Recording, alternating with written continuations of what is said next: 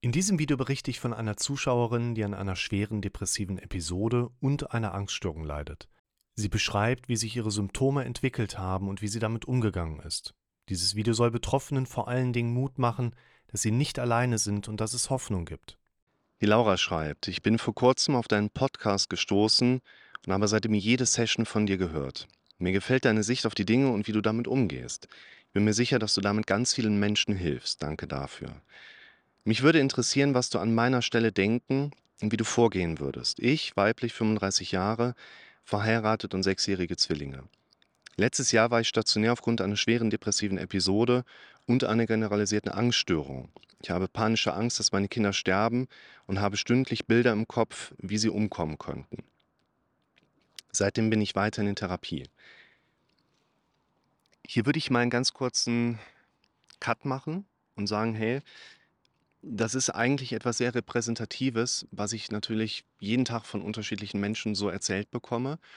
Und ich erlebe da zunehmend so eine Eigenschaft als, man könnte sagen, Bottleneck, ne? so diese Flaschenhals, wo alles einmal durch muss, wo ich einfach sehe, Menschen haben größtenteils immer die ungefähr gleichen Beschwerden, Probleme, Herausforderungen in ihrem Leben.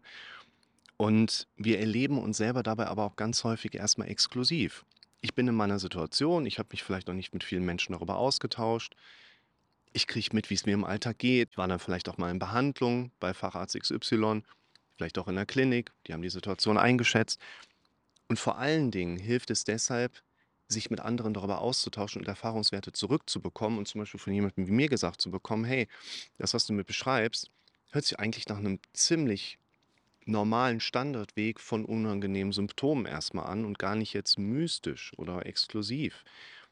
Und der nächste wichtige Punkt ist ja herauszulesen, woher kommt das denn? Gerade wenn ich jetzt in den Bereich von Angststörung gehe oder Depression. Viele von euch kennen meine Herangehensweise, dass ich eben nicht sage, okay, du hast eine Depression, die macht die Symptome, die müssen wir heilen und dann verschwinden die Symptome. Du hast nicht eine Angststörung, an der du erkrankt bist und bekommst deshalb Ängste, sondern es gibt ja andere Dinge im Hintergrund, sodass man natürlich bei Menschen auch so eine Diagnose setzen kann, die aber nur die Symptome immer beschreibt. Und weil ich die Nachricht schon kenne, möchte ich euch hier diesen Hinweis dieser kleinen Unterbrechung geben. Es macht Sinn, eben nach diesen Hintergründen zu schauen, bei jedem Menschen, der sich mit seinen Problemen beschäftigen möchte, weil es in der Regel im Hintergrund entsprechende Auslöser gibt. Und diese Auslöser, diese Hintergründe, diese Vorgeschichte für einen Menschen, ganz wichtiger Part, Vorgeschichte und chronische Zustände überwinden. Zwei Videos, die ich dir in den Kommentaren und unten entsprechend in der Beschreibung verlinke, um einfach für sich ein Verständnis aufzubauen, woher kommt das eigentlich, was ich da so habe. Seitdem bin ich weiterhin in Therapie. Der vermutliche Auslöser von all dem war zum größten Teil die Geburt der Zwillinge beziehungsweise der längere Krankenhausaufenthalt auf Intensivstation meiner Tochter. Dazu kommen Eheprobleme. Ich hatte eine Affäre und sie ist aufgeflogen. Ich arbeite in einem großen Konzern in internationalen Projekten mit ein wenig Verantwortung. Natürlich hatte ich dieses Jahr mehrere Fehltage, weshalb meine Chefin mich gebeten hat, meine aktuelle Jobsituation zu überdenken. Seht ihr, was da passiert im Leben eines Menschen? Das ist nicht einfach so, okay, da ist eine Depression und die kommt einfach so um die Ecke geschlichen und sagt, guck, guck, ich bin jetzt Teil deines Lebens. Angststörungen können relativ plötzlich in das Leben eines Menschen treten, aber es gibt Hintergründe, wo sich Dinge dann mit der Zeit in die Verarbeitung eines Menschen einfach mehr und mehr eingebaut haben, wo man dann entsprechend auch sieht und erkennen kann, hey, gibt es Dinge, an denen man arbeiten sollte, aber auch arbeiten kann. Das ist so ein wichtiger Punkt. Und dann kommt natürlich dieses Konstrukt Welt noch mit dazu und sagt, guten Tag, du hast hier einen Job bei uns und übrigens, du hast zwar zwei Kinder und Spoiler-Alarm, kranker Mann zu Hause, aber du hattest da letztes Jahr drei Fehltage und ich glaube, wir sollten mal miteinander reden. Ist jetzt nicht das, was hier steht, aber das ist das, was viele von euch schon erlebt haben, was viele mitbekommen haben. Und damit sollen wir uns mental gesund und fit durch Job, Welt bewegen und uns altersgerecht verhalten also ganz ehrlich, wie soll ich mich denn altersgerecht verhalten? Ich bin zum ersten Mal gerade in diesem Alter, ja. Und ich will nicht die ganze Zeit für so einen Arbeitgeber kloppen, der dann noch oben drauf von mir verlangt, mich bitte zu lieben, so nach dem Motto, ja. Also, wenn du heute für Konzern arbeitest, mittelständiges Unternehmen arbeitest, dein Arbeitgeber möchte ja, dass du deinen Job, deine Arbeit, deinen Chef liebst.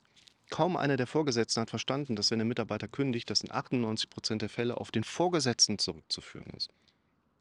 Es ist doch nicht verwunderlich, dass wenn wir in einer kranken Welt, in einer kranken Gesellschaft, in einer kranken Arbeitswelt leben, dass wir dann auch irgendwann krank werden. Das Problem sind lediglich meine Fehltage und das plötzliche Ausfallen in den wichtigen Projektphasen. Sie ist angeblich nach wie vor sehr zufrieden mit meiner Leistung, aber kann sich eben nicht auf mich verlassen. Das ist ungefähr so, wie wenn du im Kündigungsgespräch sitzt und bekommst zum Abschied eine Tasse geschenkt, auf der steht, ich hab dich lieb. Wo du natürlich dann auch da sitzt und denkst so, hey, sie mag mich. Nein, du denkst natürlich, fuck you, was, also was, was soll das denn? Ich habe einen GDB von 40 und bin gleichgestellt. Das ist der Grad der Behinderung. 40 Prozent heißt, da ist irgendwas im Hintergrund von dieser Frau, dieser Zuschauerin, was eben das, was sie aber nicht näher beschreibt, ähm, was hier natürlich aber auch natürlich für den Job in gewisser Hinsicht eine wichtige Rolle spielt. Es fühlt sich so an, als hätten sich mein Studium und meine Auslandsaufenthalte nicht gelohnt. Es war alles umsonst und ich stehe mit 35 Jahren vor den Trümmern meines Lebens. Wo ich jetzt zu einer weiteren relevanten Stelle komme, würde ich das gerne kurz kommentieren. Es ist natürlich so, dass in unserem Kopf vielleicht mal die Idee da ist, es hat sich alles nicht gelohnt. Und das Gefühl kenne ich natürlich auch. Und dieses Gefühl ist meistens nicht einfach nur ein Gefühl, sondern da passiert wirklich was in meinem Kopf. Da ist ein Bild da, da ist eine Bewertung da, da sind Beschreibungen da, da sind Situationen plötzlich da, da sind vielleicht auch negative Emotionen da, die nicht direkt mit einem Bild einhergehen. Aber es passieren Dinge auch in meinem Kopf, wo man hier das mal aufgreifen darf. Ich habe das Gefühl, nichts von dem hat sich gelohnt. Das sind Bewertungsmuster, wo durchaus am Ende des Tages so eine Bewertung, nichts von dem, was ich gemacht habe, hat sich irgendwie gelohnt, auch stehen bleiben, weil die ursprünglich mal vom Kopf angeboten worden sind. Wir haben sie aber quasi stehen lassen, Schweigen durch Annahme, schaut euch mal das Video an, die drei wichtigsten Werkzeuge, insbesondere hier Paragraph 362 HGB. Dein Kopf bietet dir an, hey, das hat sich alles gar nicht gelohnt. Du so, hm? Dein Kopf so, alles klar, greifen wir mal auf und behalten das, bauen wir mal fest mit ein. Und schon haben wir den Schlamassel an der Backe. Das wäre nicht gut. Das heißt, ob sich Dinge für dich in deinem Leben gelohnt haben oder nicht, ist letztlich auch ein Stück weit mit deiner Entscheidung, die quasi als Grundlage mit sich bringen darf, dass du anfangen darfst, Dinge anders zu bewerten. Da passt übrigens ein Video von mir dazu, wo ich mit eigener Tagesmüdigkeit oder Tagestiefs entsprechend auch so ein bisschen zeige, wie gehe ich damit um. Ob sich die Dinge gelohnt haben oder nicht, ist deine Entscheidung, was du positiv mit beeinflussen kannst. Übrigens auch hier, das Trainieren geht mit Widerstand einher, dass ich sage, doch, es hat sich gelohnt und zwar wegen folgender Punkte dann suggerierst du dir ja Dinge, die du vorher noch nicht so gedacht hattest. Das passt zu dem Video, es fällt mir schwer, meine Situation als normal zu akzeptieren.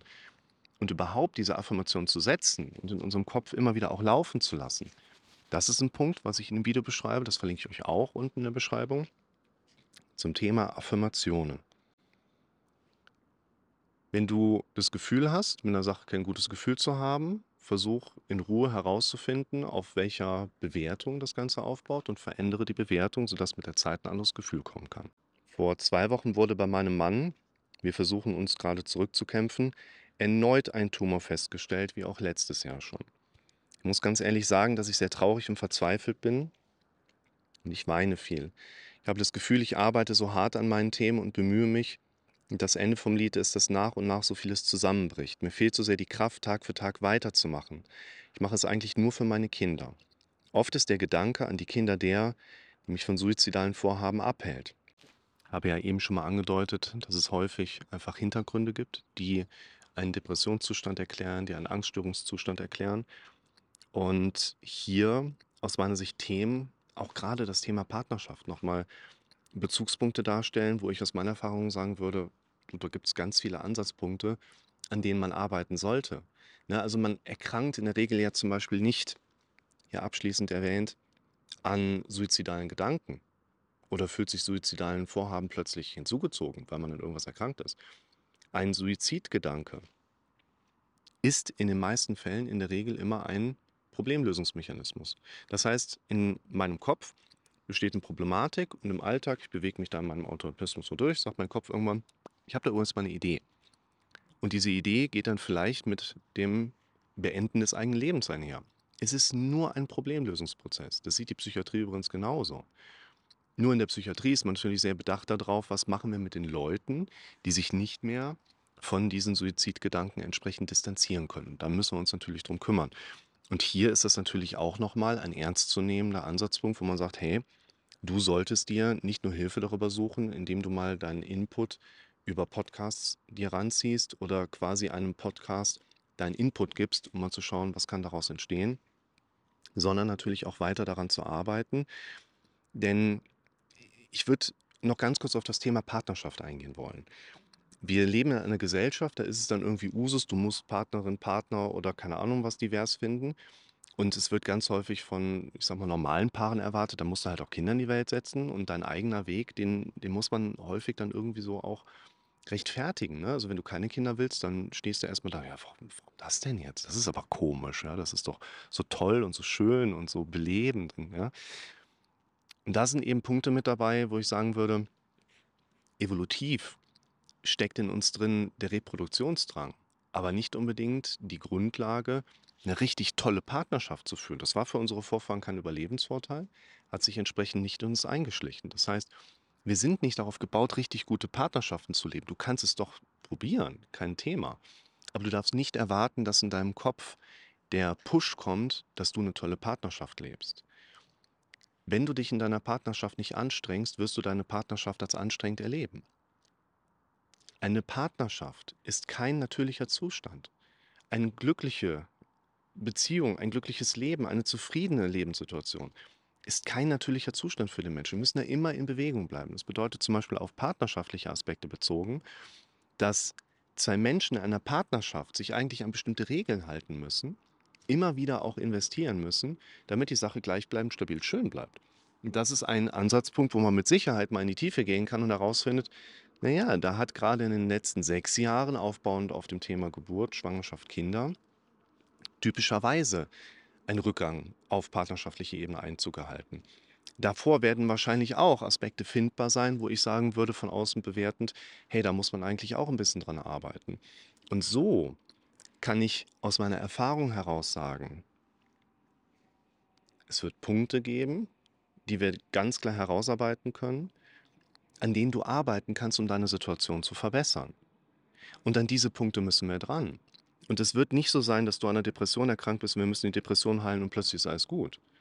Wenn wir deine Depression heilen, geht der Tumor bei deinem Mann ja nicht weg, so nach dem Motto. Welche Punkte das sind, kann ich aber keinem vorhersagen, den ich noch nicht kenne. Es ist mit der Erfahrung nachher ein leichtes, im Gespräch relativ schnell aufzeigen zu können, da würde ich dran gehen, da würde ich mit dir drüber sprechen wollen und da sollten wir vielleicht auch mal drüber nachdenken. Und übrigens, klassischerweise kann ich dir aus meiner Erfahrung sagen, das auch, obwohl du das noch gar nicht erzählt hast. Und diese Punkte wird es geben. Ein erster Schritt, um näher an diese Punkte heranzukommen, ist eigentlich die Frage danach, magst du dein Leben?